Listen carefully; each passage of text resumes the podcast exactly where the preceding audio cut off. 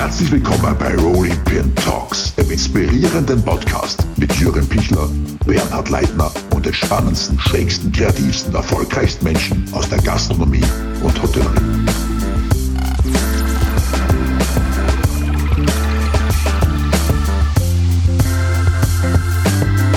Herzlich willkommen zu einer neuen Episode Rolling Pin Talks. Unser heutiger Gast ist die aktuelle Nummer 1 der Austria's 100 Best Chefs und die Nummer 17 der The World's 50 Best Restaurants. Er verkörpert die österreichische Fine-Dine-Szene wie kaum ein zweiter im Land. Für seine Auszeichnungen braucht er ja mittlerweile schon fast ein eigenes Haus und mit seinem Beliebtheitswert könnte er der kommende Bundespräsident werden. Es freut mich riesig, dass er heute da ist. Herzlich willkommen, Heinz Reitbauer. Hallo, Servus. Es war eine Moderation. Großartig. Ja, gleich vorweg einmal so sagen, du hast wirklich eine unfassbare Moderationsstimme. Ja, also dieses tiefe, gesetzte, also du hast, äh, du hast das Potenzial von der Stimme auf jeden Fall in diese Richtung Präsident zu gehen. Also das ist großartig. Ja, jetzt gebe ich das, jetzt gebe ich das gleich zurück und sag, Bundespräsident, wäre das was für dich? Äh, ich muss da ehrlich sagen, ähm, ich bin enorm ähm, zufrieden, jetzt steigen wir zwar in die Politik ein, mit, mit, der, mit dem jetzigen Bundespräsidenten. Genau, äh, mit dem jetzigen Bundespräsidenten, weil ich finde den derartig verbindend, äh, entschleunigend. Äh, das ist für mich wirklich der Vater der Nation. Ich höre den wahnsinnig gern zu und reden, äh, großer Mann. Äh, äh, das wären Fußstapfen, die sowieso nicht zu mir passen, aber ich wollte einfach loswerden, dass ich total glücklich bin mit diesem Präsidenten, im Moment haben. Ja, bin ich bei dir sogar. Da nehme ich sogar die letzten beiden mit ins Portfolio. Ja, ja, absolut, ja, genau. Du, als wir das letzte Mal äh, uns bei den 100 Best Verleihungen gehört und gesehen haben, warst du mitten auf einer Baustelle am Bogusch. Was, was ist geplant? Was passiert? Du, ähm, wir planen eh schon ein bisschen länger. Äh, das wird es jetzt auch. Wir haben 1993 angefangen, dieses äh, alte ähm, Wirtshaus mit Landwirtschaft gekoppelt zu renovieren und haben dann 1996 eröffnet, mit, also als, als kleines Wirtshaus mit einer angebauten Küche damals und, und das Ziel war immer in der Familie eben genau diese hm, Verbindung zwischen Landwirtschaft und ähm, Gastwirtschaft ja äh, lebendig zu machen und auch zu zeigen. Und ähm, ich, das hat auch die, die letzten Jahre ganz gut funktioniert. Aber natürlich ist auch ein bisschen unser Gebäude in, in die Jahre gekommen, und zwar alles, was die Infrastruktur betrifft. Und wie immer, also 25 Jahre, fast 25 Jahre alte Küche, hat natürlich dann auch ihre Spuren. Wir haben äh, in den letzten Jahren so ein bisschen rundherum äh, in, investiert, äh, diese Hütten, Vogelhäuser, ähm, ein paar kleine Holzhütten ausgebaut, das Ausbau des Stalls, haben sich vor allem meine Eltern bei diesen Dingen sehr, sehr engagiert und das liebevoll äh, gemacht und eingerichtet. Aber natürlich die Infrastruktur ist immer ein bisschen hinten geblieben und das ist jetzt das Thema, dass wir das ein bisschen angehen. Und wenn man dann schon wo anfängt, dann kommt halt eins zum anderen und dann wird es meistens umfangreicher und größer, das am Anfang so ein bisschen man am Radar hat. Und jetzt mhm. sind wir mittendrin, sage ich mal, in einer, in einer richtig, auch für uns, will ich sagen, ähm, umfangreichen Baustelle, von vielfältigen. Ist es für dich auch eher so ein bisschen äh, Sehnsuchtsort, äh, aus der Stadt Wien zu flüchten, immer ein bisschen aufs, aufs Land zu kommen? Wir haben ja immer diese, diese enorm enge Verbindung gehabt. Also entweder am Wochenende draußen oder so zwischendurch mhm. einmal. Wir haben ja diese Öffnungstage Donnerstag, Sonntag. Äh, wir beziehen ja ganz viele Lebensmittel auch ähm, von dort von unserer eigenen Landwirtschaft. Wir haben ja auch einen, wir schlachten ja seit mhm. mehr als 20 Jahren bei unserem Hof unsere eigenen Tiere, aber auch die äh, unserer Nachbarn. Und äh, also das heißt, man hat immer diese enge Verbindung gehabt. Und ich selber habe ja zehn Jahre oder neuneinhalb Jahre draußen gearbeitet, habe auch meine Frau dort kennengelernt und geheiratet. Also wir, uns verbindet natürlich viel äh, mit diesem Ort. Und ähm, ich sage einmal so, wir selber sind sehr naturbezogene Menschen. Und äh, obwohl es uns in Wien im Stadtpark, äh, ich schaue jetzt da gerade auf der Schneelandschaft raus, äh, äh, äh, ganz gut geht, muss ich sagen.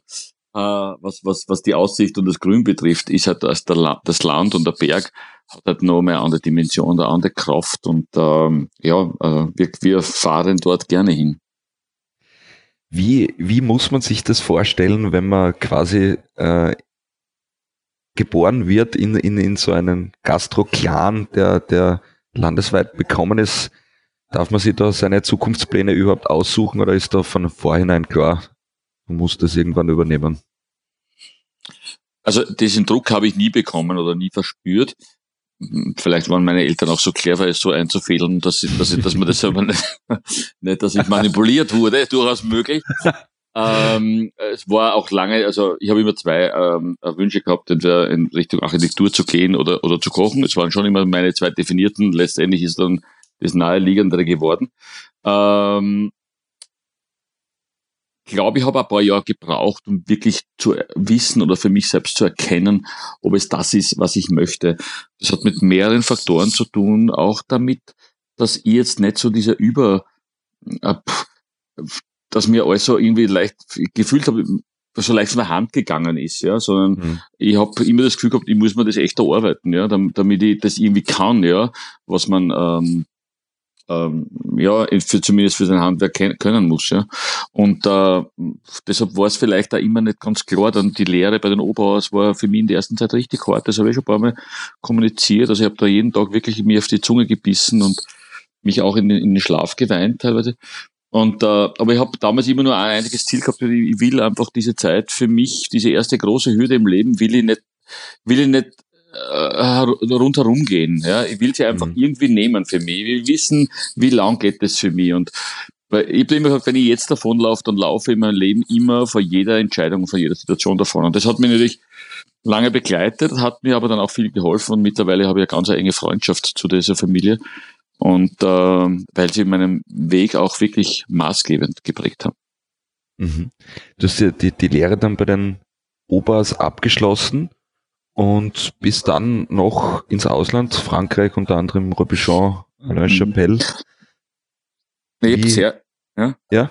Ich habe zuerst eine Hotelfachschule in Deutschland besucht und habe dann erst die Lehre gemacht, ja, weil ich mhm. natürlich den Beruf unbedingt von der Pike auf lernen wollte. Ja.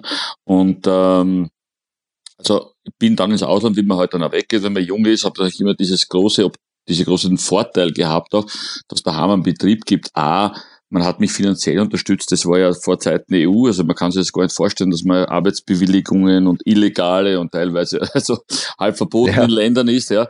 Ähm, aber natürlich und, und auch teilweise mit ganz schlechten Bezahlungen oder mit gar keinen teilweise. Äh, und das ist ja nur möglich gewesen, dass mich meine Eltern unterstützt haben finanziell hier, mhm. dass du das überhaupt leisten kannst. Also ich habe das Privileg, überhaupt diese Option zu haben, ja, damals. Und ähm, ich habe auch beim Chapelle... schon bewusst? Ja, in einer gewissen Weise schon. Ich weiß nicht, ob ich, heute bin ich vielleicht dankbar, als ich damals war, würde ich mal sagen. Mhm. Aber ich habe das, ich wollte unbedingt zu, zu Chapelle ähm, äh, arbeiten gehen.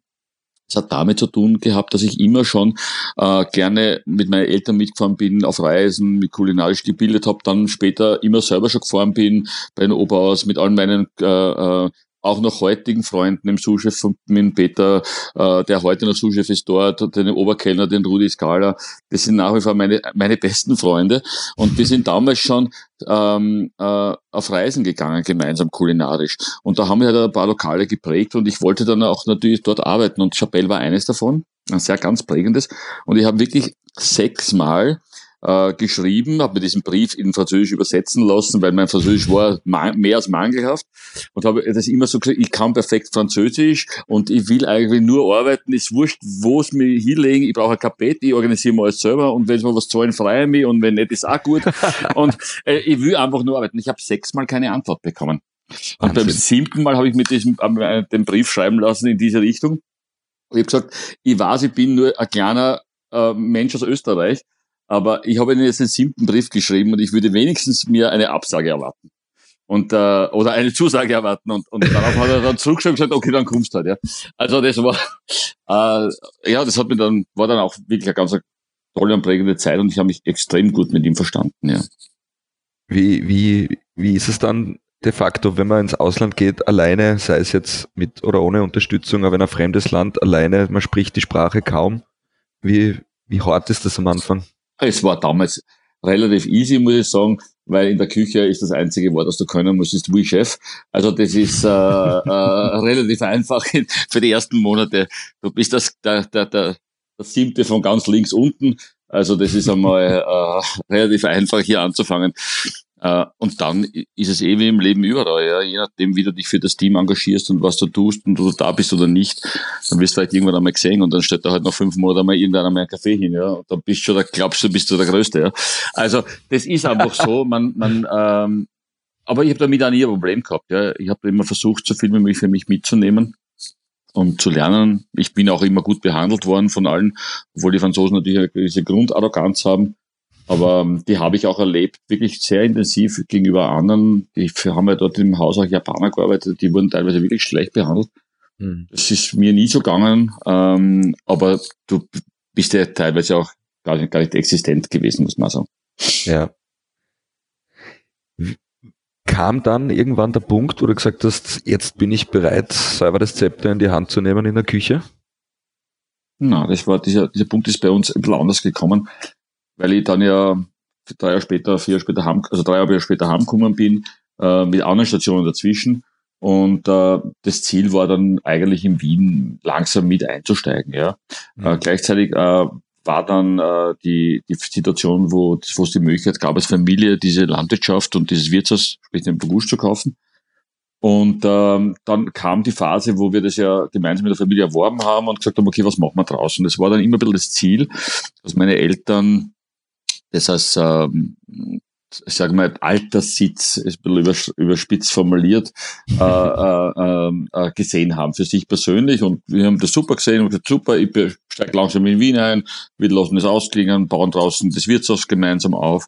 Und wie gesagt, Architektur hat mich immer interessiert. Das heißt, das Bauen war, ist, hat uns nicht gestört, mich sowieso nicht. Ich war jetzt Wochenende draußen und habe äh, mit meinem Vater gemeinsam und meiner Mutter eben versucht, dieses Wirtshaus ein bisschen umzumodeln und äh, zu erweitern. Äh, und habe mich dann eigentlich in Wien gesehen, äh, langsam einzusteigen. Und ähm, wir haben ja einen großartigen Küchenchef, äh, den Helmut Österreicher damals gehabt und ein mhm. unglaublich fantastisches Team. Und das war für mich äh, die, die teilweise schon über Jahrzehnte bei uns im Haus waren, die mich kannten teilweise. Da bin ich noch mit die Hosenträger aber dumm gelaufen. Also ähm, ich war ja, es war so wieder eine Großfamilie auch. Ja. Und ähm, ja, äh, danach äh, hat sich das ein bisschen anders entwickelt, weil es war immer die Vorstellung von unserer Familie, dass ein ganz langjähriger Mitarbeiter von Wien, der immer ein bisschen so, ich sage mal, im Schatten vom Helmut gestanden ist, aber ein unglaublich mhm. kreativer, guter Mann war, der Walter Schulz, ähm, äh, mir das Gefühl gehabt, er sucht ein bisschen eine neue Aufgabe oder wie immer und das ist doch ein neues Refugium, könnte für ihn sein. Und er hat das auch angenommen und wir haben das ein bisschen mitentwickelt, er hat das sehr, sehr, sehr engagiert aber leider, wie es halt dann so ist, äh, wenn es dann äh, zum Finale hingeht, sprich dann Richtung Aufsperren, dann äh, ist seine Familie hat das nicht mitgemacht und sagt, du, mhm. wenn du jetzt da rausgehst, das hat er, das, das, äh, da du das, also du riskierst den Familienverbund und da hat er sich nicht getraut. Die Ehe ist dann letztendlich trotzdem äh, gescheitert. Ja, und dann war die Option einfach äh, äh, da und also die, meine Eltern haben gesagt, na, da musst du tun mal die erste Zeit äh, vielleicht ein maximal ein Jahr. Und ich na, war nicht ganz mein Ziel oder war nicht ganz in meiner Lebensplanung so, so vorgesehen. Aber ich dachte, na okay, ich habe den Ort ja gemacht und, und, und das, was wir davor gehabt haben, ich dachte, okay, dann mache ich halt das erste Jahr der Küchenchef. Und wir haben mit zwei Leuten in der Küche und zwei Leuten im Service angefangen und ja, dann hat sich das halt in der relativ schnell und rasant entwickelt, eigentlich in eine ganz andere Richtung, als wir ursprünglich gedacht haben. In, in, inwiefern hat sich das anders entwickelt? Naja, also das hört sich jetzt wirklich komisch an, aber ich, ich habe mit meinem Vater gewettet, weil ich gesagt was brauchst du zwei Leute in der Küche? Dann habe ich gesagt, na, ein bisschen was möchte man schon machen, weil äh, irgendwie nur äh, allein sagt, du hör zu, am Land macht kein Wirtshaus mehr als 5000 Schilling Umsatz unter der Woche. Ja. Also das ist ja, deine Lohnkosten sind höher. Aber ich gesagt, also ich ich, also ich sag, wir machen 10.000 ja, am Tag, ja. Schilling, Schilling, ja, Umsatz, ja. Also das, so, so sind wir, so sind wir an das Ding herangegangen, eigentlich nur mit Herz, Bauch und, und irgendeiner Idee von, von, von, ähm, vom Wirtshaus, ja, sag ich mal so. Das hat sich ja. dann ganz anders entwickelt und wir waren im Mai aufgesperrt. Oder Anfang, Ende Mai, Anfang Juni. Da haben wir am Ende des Jahres weit über 40 Mitarbeiter schon gehabt. Wahnsinn. Und äh, das war aber echt eine schwierige Zeit für uns alle, weil und für alle Mitarbeiter, die gekommen sind, und die haben mir da teilweise total äh, latter, weil die sind in, einer Chaos, in einen Chaosbetrieb eingestülpert und da habe ich gedacht, na, da bleibe ich nicht lang. Das ist, ja, das ist nichts organisiert. Und weil wir sind so schnell gewachsen und wir waren total überrannt auch von den Leuten und haben es halt in den Griff gehabt und die Menschen haben das Wirtshaus irgendwie so beschlagnahmt und wir haben nur reagiert und nicht agiert. Ja. Wie, wie, also so wie du sagst, man hat da eh keine Chance mehr zu steuern, oder? Man kann einfach nur mehr mit dem Feuerlöscher durch den Betrieb rennen und schauen, dass es läuft. Es war dann ungefähr so, ja. Ähm, irgendwie hat das die Leute nicht gestört. Ich habe mir da dauernd gedacht, Wahnsinn, Wahnsinn, Wahnsinn, Wahnsinn. Und das war halt die, die erste Zeit, die war, die war ähm, lustig, prägend, enorm intensiv, muss ich auch sagen, ja. ja. Ähm, aber ich habe ja auch einiges gelernt dabei. Und eines, was das war dann zwar erst dann im ersten Jahr Winter, neben dem, dass ich natürlich auch gelernt habe, mit gewissen Größen umzugehen, weil ich kam natürlich aus allen Küchen, in denen ich gearbeitet habe, und das war unser Restaurant in Wien, ja, das war ja eh schon immer relativ groß, aber international waren die Lokale eigentlich, ja, Durchschnittssitzplätze von 40 bis 60, wie das halt international ja. üblich ist, und da draußen haben wir Wirtshaus gehabt und irgendwie haben wir zwar nur 120 Sitzplätze gehabt, aber wir haben irgendwie 400 Leute am Tag schon gemacht. das war irgendwie so. Also wir haben damit auch ähm, äh, ja, ganz anders, genau, so ungefähr. Also wir haben ganz anders damit umgehen müssen, ja. Und äh, aber was interessant war an dieser, dann gab es wirklich viele ähm, äh, Leute, die uns wahnsinnig oft besucht haben und, und regelmäßig besucht haben. Und da haben wir einen Stammgast gehabt, ziemlich von Anfang an eigentlich eine Dame, die ähm, uns das Vertrauen gegeben hat, ziemlich am, von Anfang weg, gesagt hat, du was kocht's mal vier, fünf, sechs gegen, was ihr glaubt. Und ihm ist ganz egal, ob er kocht. Und die ist jede, jede Woche gekommen, ja. Und immer mit demselben kocht's, kocht's. Und dann habe ich immer bei diesem großen Wirtshaus und dann hat man sich halt immer irgendwas überlegt, was machen wir das mal und was anderes und wie stellen wir es zusammen und hat mir natürlich auch immer so ein bisschen versucht, Mühe zu geben für das. Natürlich, mhm. wenn, wenn dir als Koch das so gibt, einen Wirtshaus und sagt, mach einfach, und das mhm. jede Woche, das, das ist natürlich Freude an besonders, ja. Aber immer habe ich das Gefühl gehabt, weil wir natürlich so ein riesiges Geschäft gehabt haben, ähm, ich, ich hätte gerne mehr Zeit für sie noch investiert, ja, beim Kochen, ja. ja. Und dann gab es eine Phase im Winter, da hat es einmal so richtig, so wie heute, richtig Schnee overkaut, ja. Mhm. Und, und dann ist natürlich auf dem Berg das halt so, dann hast du halt an diesen Tagen halt ein extrem ruhiges Geschäft. Und es war so für mich ja. so diese erste, ersten Tage in diesem ersten Jahr, die dann extrem ruhig waren für unsere Verhältnisse, nämlich richtig extrem ruhig waren. Aber sie ist trotzdem gekommen, ja. Sie ist trotzdem gekommen, das hat ihn total gefreut. Und dann hat sie gesagt, na bitte, heute machen, das ist eh so schier und mach vielleicht noch zwei gegen mehr als sonst und, und super. Und das erste Mal in all diesen Wochen und Monaten habe ich Zeit gehabt, für sie so zu kochen, wie ein Koch sich das jetzt vorstellt und vornimmt, ja. Und da war dann so richtig stolz. Und das erste Mal bin ich überhaupt niemand, der rausgeht, aber es war quasi, es war ja fast menschenleeres Lokal und wie immer. Und ich habe das so mit einer Liebe und Hingabe und Freude gekocht und bin dann voller Stolz hinausgegangen zu ihr. Ja. Also, heute würde ich sagen, so gut war es noch nie. Das war so meine, in, in, in meiner Vorstellung. Ja. Und was ich gehört habe, war ganz was anderes. Ja. Und das hat mich wirklich lange, lange Zeit zum Überlegen ähm, äh, also das hat mich lange Zeit äh, zum Nachdenken angeregt und ich habe etwas gelernt dabei auch. Weil sie hat gesagt, danke, war gut, aber wenn ich gewusst hätte, ja, dass heute so wenig los war, war ich nicht gekommen. Aha. Und das hat mir als Koch natürlich jetzt schockiert, ja. Ja. Ähm, aber hat mir natürlich aus von der unternehmerischen Sicht mir auch etwas gesagt, ja. Mhm. Und ähm, äh, das hat ja mich auch dann lang, wirklich sehr langfristig auch wirklich beeinflusst. Also wir müssen immer was tun, ja, dass wir nicht nur, ich weiß nicht, den Foodie begeistern, ja, der jetzt irgendwo hinfährt, ja, sondern wir müssen Menschen begeistern, dass sie sich auf einem Ort wohlfühlen, dass sie etwas finden, was sie woanders nicht finden und dass es einfach auch in, also in jedem Unternehmen, aber vor allem in gastronomischen Unternehmen, eine ganz unterschiedliche äh, Schwerpunkte gibt, die für den für die Menschen wichtig ist. Für einen ist nur das Essen wichtig, für den nächsten nur das Trinken, der dritte sagt, ich weiß nicht, die Bedienung, der vierte die Ambiente und der fünfte sagt, man, die Tischwäsche ist schon schön. Und mhm. all diese Faktoren bilden dann eine Einheit irgendwann einmal. Und damit sprichst du auch natürlich auch dann äh, eine, ein, ein, eine Klientel an, die dann nicht nur so ganz klein strukturiert ist. ja. Und das war für unsere mhm. Größe als Wirtshaus dann wichtig, dass wir an all diesen Schrauben dann gedreht haben weil wir wollten ein lebendiges Wirtshaus sein, das war uns wichtig und wir wollten dieses, dieses Wirtshaus nie verlieren. Ja, Das heißt, ja. jeder irgendwie find da was. Ja, und ähm, ja, das war dann die, die, ja, die Geschichte aus, aus, aus, dieser, aus diesem verschneiten Wintertag, sag ich mal. Ist das in der Spitzengastronomie, kommt man irgendwann einmal an den Punkt, wo man äh, klassisch, sage ich mal, am, am Gast vorbei kocht? Wo es vielleicht zu komplex wird. Ich weiß nicht, das werden wahrscheinlich Gäste viel stärker beurteilen können als wir. Der Unterschied zwischen einem Wirtshaus und, und, und einem, einem, einem Spitzenrestaurant ist das, dort muss man teilweise auch ähm, etwas machen, was jetzt nicht unbedingt, äh, ähm, sage ich mal, mehrheitsfähig ist. Ja? Ähm, ich glaube, ähm, das ist wichtig, um ähm, eine klare Struktur und Profil zu bekommen.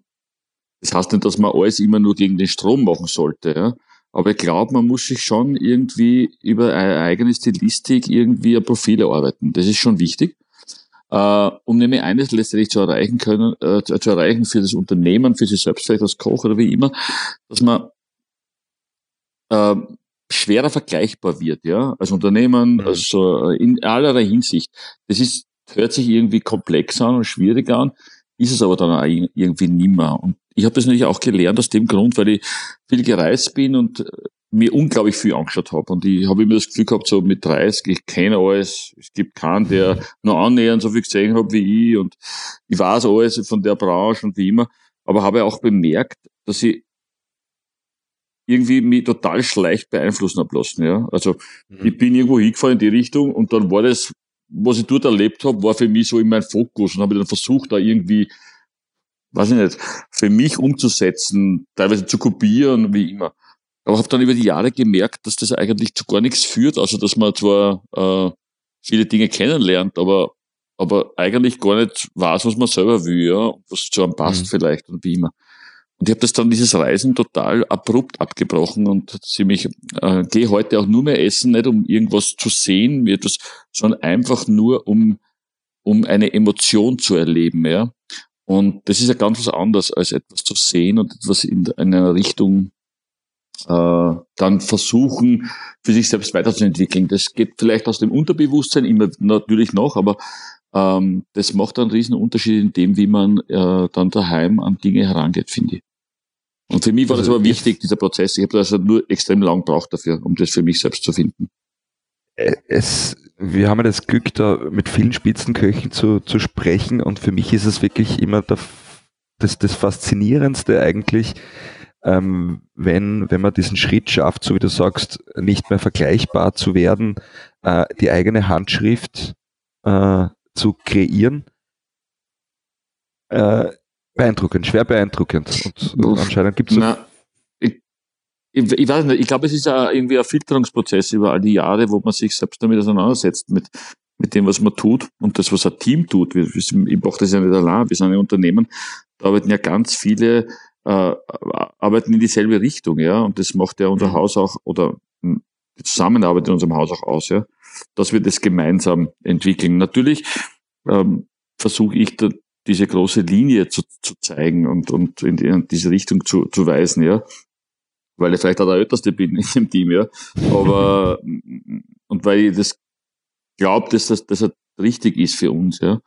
Aber ähm, ich selber habe diesen Prozess lang, für mich selbst lang gebraucht, dass ich gesehen habe, dass das ähm, Nacheifern, wenn man so will, äh, ähm, für einen selber, es führt selber nicht zu einer Zufriedenheit. Das ist eigentlich das, mhm. vielleicht das Entscheidendste dabei. Wie war das damals, als du dann von Bogusch 2005 ins Steyrreich gekommen bist, die Nachfolge von Helmut Österreich angetreten bist, war dir das dann schon, war das dann schon ein Ziel, da die eigene Handschrift zu machen oder war zuerst, ah, machen wir mal so weiter, hat gut funktioniert? Das hat, das waren mehrere Faktoren. Ich kam aus dem, äh, aus der Steiermark mit einer unglaublich äh, damals und auch heute noch sehr regional geprägten Küche die, die, die eigentlich, also wir haben, wenn man es jetzt umlegt, 1997 98er Karten gehabt, über viele Jahre dann, die sich mit drei, über drei gleich große Schwerpunkte auseinandergesetzt hat. Vom steirischen Stall, vom steirischen Fluss und vom steirischen Garten und das geheißt. Die, die drei Faktoren, weil es ist mehr als 20 Jahre, waren gleich groß äh, strukturiert. Das heißt, wir haben gleich viel Gemüsegerichte gehabt wie Fisch- und Fleischgerichte. Mhm. Ähm, ich kannte nur das. Ich habe mich nur auseinandergesetzt mit den Produkten, die, es bei uns gab da draußen, ja, weil wir wollten einen Witz aus der Gegend machen. Das heißt, ich kam nach Wien und äh, das Ziel war nicht, den Helmut Österreicher irgendwie zu beerben, sondern einfach über äh, ihm zu helfen, einen Teil der Küche mit zu, zu handeln. Ja? Ähm. Weil der Helmut hat, oder wir haben damals im, in Wien die, die Arbeitsstruktur gehabt, dass wir entweder Mittag oder Abend gearbeitet haben. Das heißt, wir haben einen Schichtbetrieb äh, gehabt. Und ähm, das heißt, der Helmut hat eine Woche Frühdienst gehabt und eine Woche Abenddienst. Ja. Und äh, ich habe das das Ideal für mich persönlich befunden, weil es das Ziel war ja, mit meiner Frau gemeinsam die Unternehmensleitung da in Wien jetzt weiter zu, äh, zu führen. Meine Eltern siedeln aufs Land raus. Äh, wir müssen uns eigentlich um das ganze Unternehmen kümmern, um die Gäste ein bisschen und der eine Teil, wo der Helmut nicht in der Küche ist, bin ich in der Küche. Das war eigentlich so die ausgemachte. Und wir haben uns immer extrem gut verstanden. Also wir hätten eine gemeinsame Linie äh, entwickelt. Unsere Zeit bis zum Aufbauen war fokussiert auf das, dass wir dieses Unternehmen halt aufsperren. Das war eh schwierig genug, weil wir haben wahnsinnig viel Geld damals investiert, haben mit Probleme gehabt natürlich auch äh, mit der Übersiedlung, mit der Zeit, mit dem Faktor, mit der Finanzierung. Das sind ja alles Faktoren, die ja quasi einfach waren äh, und äh, haben mich, was küchentechnisch betrifft, relativ zurückgehalten. Äh, und dann ist das Ding halt losgegangen. Aber mm, irgendwie ist es dann auch so extrem schnell und laut gewesen und zu viel für uns alle. Das haben wir auch ein bisschen schlecht wahrscheinlich intern gemanagt. Wir haben unsere Mitarbeiter überfordert hm. mit dem Aufsperren des Unternehmens. Und, äh, und wir wollten irgendwie wahrscheinlich auch zu viel auf einmal irgendwo verändern, ja, in allen möglichen Bereichen. Und mhm. äh, es hat dann dazu geführt, dass ein, einige unserer wirklich wichtigsten Mitarbeiter nicht mehr daran geglaubt haben, dass das Unternehmen jetzt, ähm, äh, dass das Unternehmen in eine richtige Zukunft sich entwickelt. Ja, die haben mhm. äh, teilweise über 20 Jahre dafür gearbeitet, dass sie eines der besten Häuser in Österreich sind, dass sie genau das ähm, weiter erleben können, ähm, dass sie es vielleicht sogar noch einen Schritt höher, also weitermachen können. Und irgendwie haben wir das nicht zusammengebracht, als Unternehmer ihnen das Gefühl zu übermitteln, dass das in die richtige Richtung geht. Und dann hat sich das einfach äh, ja, langsam aufgelöst. Und wenn halt mal so ein so ein Bollwerk anfängt ein bisschen zu wackeln, ja, dann geht das ja dann schnell, ja, weil da fällt dort eine Säule und dort eine Säule und dort eine Säule und so schnell kannst du auch das gar nicht irgendwie ja, auffangen, unterstützen. Das war wirklich eine kritische Phase für uns. Und dann gab es ja gar keine andere Option, ja, dass ich die Leitung übernehme. Und ich habe mir damals gesagt, ich muss irgendwie einen Richtungswechsel machen. Ich kann nicht nur jetzt das machen, was wir jetzt weiß im Stadek gemacht haben und in irgendeiner Weise weitermachen. Also ich muss eine Strukturänderung machen, weil ich habe mal und ich habe auch mit der internationalen Küche eigentlich außer in meiner Lehrzeit und Wanderjahren nicht die letzten zehn Jahre fast nichts mehr zu tun gehabt. Ich habe ich war ja. ein, ein regionaler Wirtschaftskoch und oder bin ein regionaler heute noch. Und das war meine Welt, ja. Und mit den Produkten habe ich mich einigermaßen ausgekannt und immer doch, dort muss ich, das, dort, dort fühle ich mich wohl. Das ist auch, dort, dort ist auch das, was ich lebe und was ich verstehe, weil da habe ich schon mit Helmut immer ein bisschen Diskussionen gehabt. So, wir haben ja Landwirtschaft draußen aufgebaut und mit einer, mit einer Lammzucht. Und die war für mich wirklich großartig, aber das muss man auch fairerweise sagen, es waren halt vielleicht nur acht Stickel von zehn geschlachteten Lämmern großartig und zwei haben halt eine schlechte Fettabdeckung gehabt, ein, Mangel auf die Marmorierung, vielleicht waren es ein Monat was immer. Ja, die Rasse teilweise noch nicht ganz gestimmt und so weiter. Und der Helmut hat immer gesagt, du ist super, Heinz, aber was der da in Wien, ich muss auf Nummer sicher gehen, da muss jedes Produkt perfekt sein. Ja? Und äh, das habe ich verstanden und das ist mir vollkommen bewusst geworden. Und er hat halt gesagt, okay, ich nehme halt, äh, also nicht, äh, australisches, neuseeländisches, irisches Lamm, wo ich weiß, da ist die Qualität gleichbleibend, da ist jedes Produkt so, wie das unser Haus, diesem Haus auch würdig ist.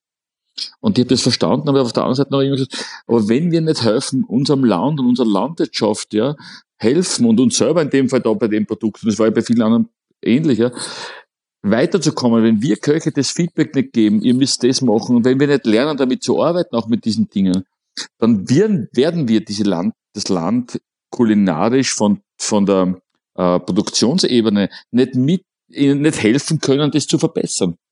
Und das war ein ganz wichtiger Ansatz für mich. Und ähm, das heißt, wir haben dann in Wien ganz schnell eigentlich alles von der Karte genommen, was nicht, wo wir keinen direkten Zugang hatten zum ja. Mhm.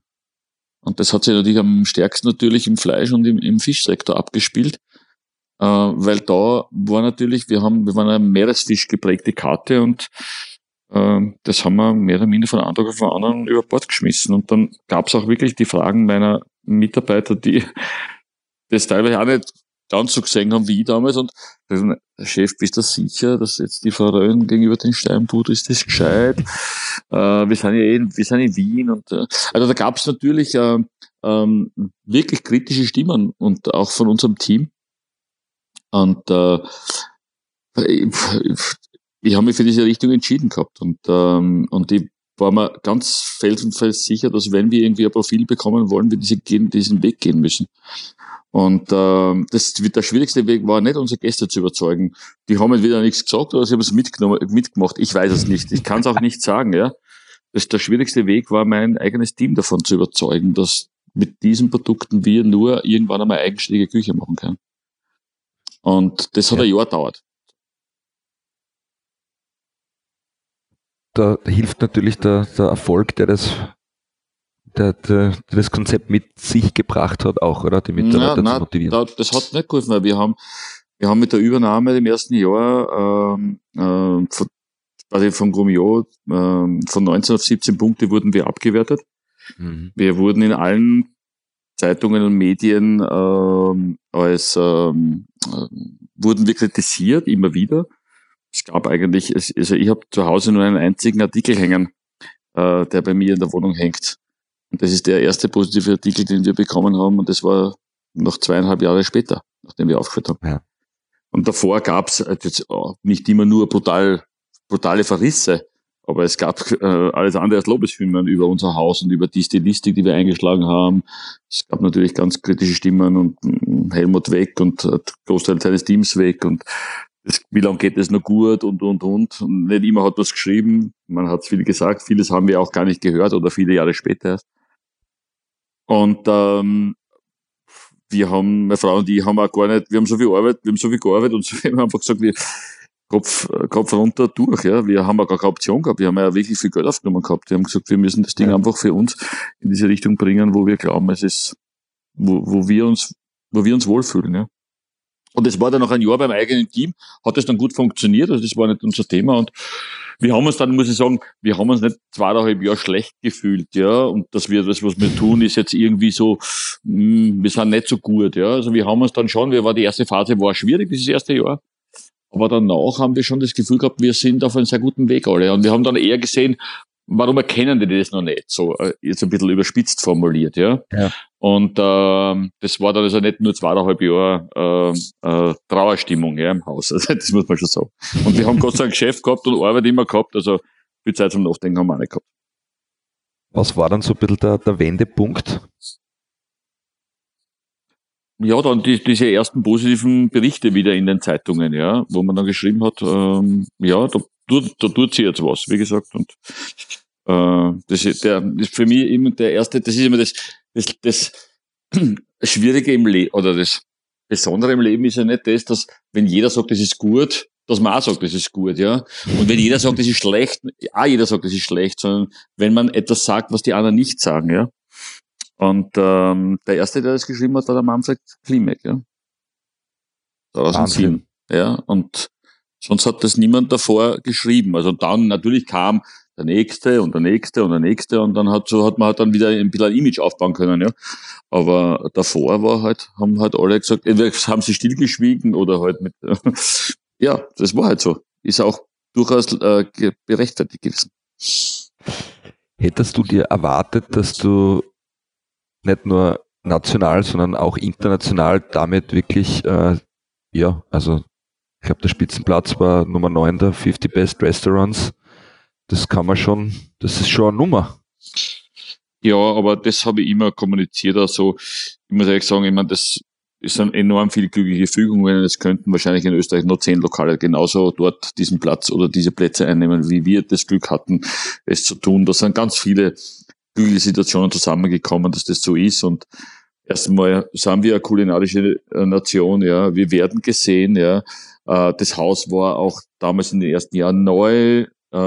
Äh, wir haben ein bisschen einen neuen Weg beschritten, der damals noch nicht so normal war.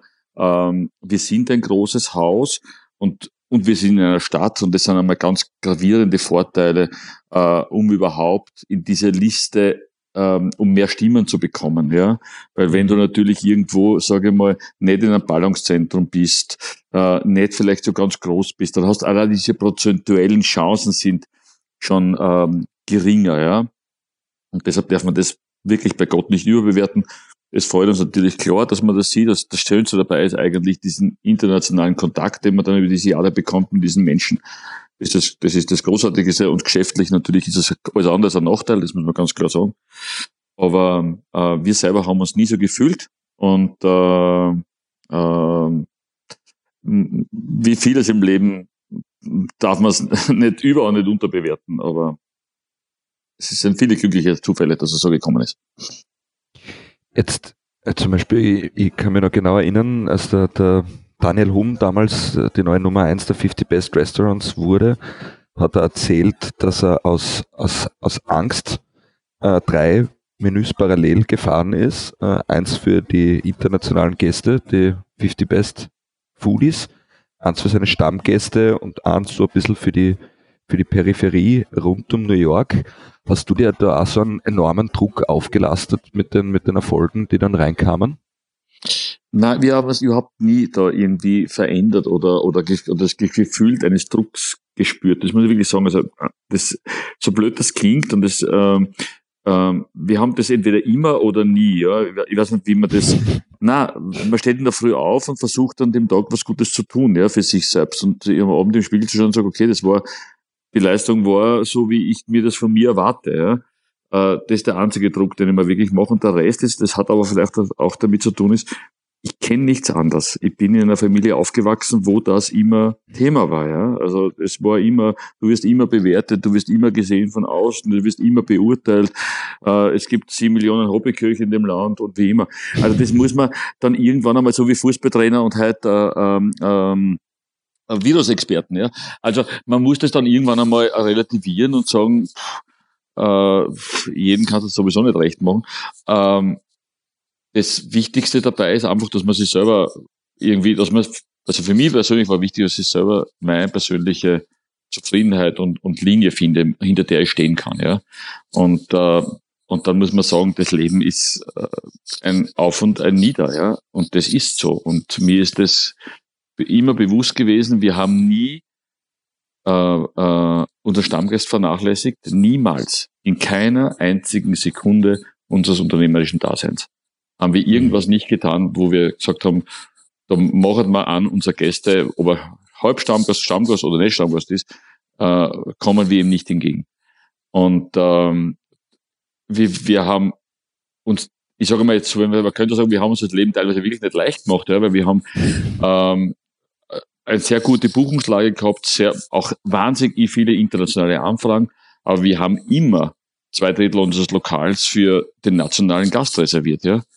Und äh, wir haben immer geschaut, dass wir permanent, wir produzieren 80 bis 100 neue Gerichte, außer die Klanggeschichten im Jahr, um eine wechselnde Karte zusammenzubringen. Und das brauchen wir nicht zu tun für den internationalen Gast, der einmal ja. irgendwann kommt nach Wien, sondern das müssen wir einzig allein für unsere, für unsere Stammgäste tun. Und das hat man jetzt in diesem Jahr natürlich dann sehr intensiv gespürt, dass wir, obwohl ich wirklich erwartet hätte, dass wir einen enormen Geschäftsrückgang haben, weil natürlich ein Drittel internationaler Gäste fehlen, ja. weil natürlich von den zwei Drittel nationalen Gästen ja auch Deutsche dabei sind oder weiß nicht, Salzburger, Vorarlberger oder auch Unternehmer, die sagen, wirtschaftlich schwierige Zeiten, vielleicht ist es schwierig, in Steirer äh, einmal im Monat zu gehen ja. oder wie immer.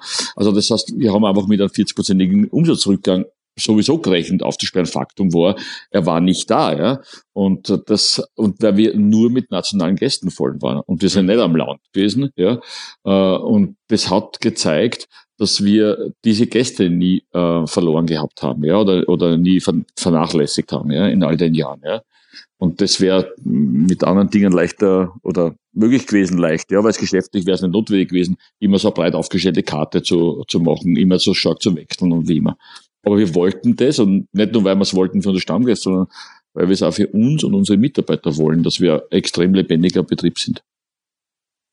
Ja, es ist, äh, man muss es wirklich sagen, dass das unterscheidet vielleicht das Steirereck von vielen in der, in der ähnlich bewerteten Riege, diese, diese Loyalität zum Stammgast, weil die meisten dann auch wirklich auf dieses internationale Klientel umschwenken und viele sagen ja auch, ich kann, ich kann, ähm, so wie der Tim Rauer sagt, ich kann den Kaisergranat nicht von der Karte nehmen, weil wenn der Gast aus äh, Spanien zu mir zum Abendessen herfliegt, dann will er den haben und nichts anderes und da kann ihn auch nicht damit versöhnen. Ne?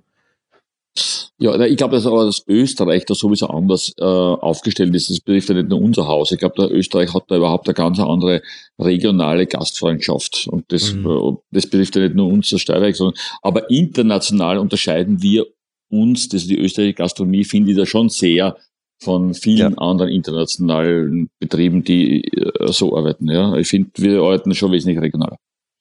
Ja, na, absolut. Und ich glaube, es ist auch, auch Leuten wie dir zu verdanken, wie du es wie du's vorhin erwähnt hast, dieses Mitentwickeln der Produzenten, weil es war ja auch keine Selbstverständlichkeit, wenn man jetzt 20 Jahre zurückschaut, dass wir die Qualität in Österreich mittlerweile haben, die wir haben, war ein langer und steiniger Weg, oder? Ja, ähm, vielleicht ich weiß nicht, mein, erstmal hat es damit zu tun, dass wir einen landwirtschaftlichen Hintergrund haben. Das heißt, alle mhm. aus meiner Familie kommen von dort. Das heißt, ich habe immer diesen Respekt natürlich ähm, äh, in mir getragen und äh, ich, ich bin auch wirklich leidenschaftlicher Bauer, das muss ich ganz klar sagen. Ja. Ähm, ich habe es nicht, trage es nicht nur im Namen. Na, aber ich bin wirklich der Meinung, bin wirklich der Meinung, dass man eine Landesküche nur entwickeln kann, wenn man auch landwirtschaftliche regionale Produkte hat. Also das ist, das, das ist der große Unterschied, den vielleicht internationale Kollegen oft einmal, den wir in Österreich, glaube ich, alle anders sehen. Ja? Wenn du eine große regionale Küche entwickeln willst, ja, dann brauchst du die Produkte im eigenen Land. Ja? Und zwar, wenn du eine österreichweite Küche international bekannt machen willst, ja, und nicht nur irgendeine Destination oder irgendein Haus oder irgendwas, dann brauchst du die Produkte im Land, ja. Sonst wirst du immer äh, kurzfristig vielleicht Erfolg haben, oder die, die, die, aber das wird eher Trend bleiben. Und äh, ich finde, Gastronomie hat da äh, auch eine gewisse Grundverantwortung, was das betrifft. Absolut. Ähm, wir wollten ja bewusst ein bisschen das Thema Corona außen vor lassen, weil es einfach ein leidiges Thema ist zu diskutieren. Ähm, eins würde ich dich abschließend gern aber fragen. Denkst du, dass, dass diese, diese, dieses Jahr, wie lange es jetzt uns auch noch begleiten wird, ähm, die Gastronomie nachhaltig verändern wird? Oder vielleicht schon getan hat? Beides. Die Frage ist nur, wie, wie, wie stark, in welchen, in welchen ähm, ich sage mal, prozentuellen Ausmaß bei wie viel Betrieben, ja. Ich glaube auch, was wir alle auch gelehrt, ähm, was die Lehren auch äh, der letzten Jahre sind, nicht nur dieses Jahres, ist, dass man unglaublich schnell wieder in dem, in, in diesen äh, Trott verfällt, ja. Äh, mhm. der, oder in diese vorgefertigten Muster, die man kennt, ja, bis man aus diesen raus ist, ähm, braucht es viel Zeit. Ich meine, das ist jetzt mittlerweile dann fast ein Jahr. Äh, das wird sicher viele Menschen äh, äh, nochmal zum Umdenken äh, gebracht haben. Aber ob der Pro Prozentsatz zweistellig ist, wäre ich eher skeptisch. Ja. Wie auch immer, es kommen, sind und bleiben spannende Zeiten. Lieber Heinz, ich danke dir vielmals für das schöne, ehrliche und emotionale Gespräch. Sehr gerne. Ich danke dir für die Möglichkeit. Und wie gesagt, deine Stimme ist wirklich beeindruckend. noch zum Schluss noch einmal. Das ist wirklich toll. Das, das freut mich. Dann wünsche ich auch mit dieser Stimme unseren Zuhörern noch einen schönen Tag. Bis bald. Alles Liebe. Danke, Servus.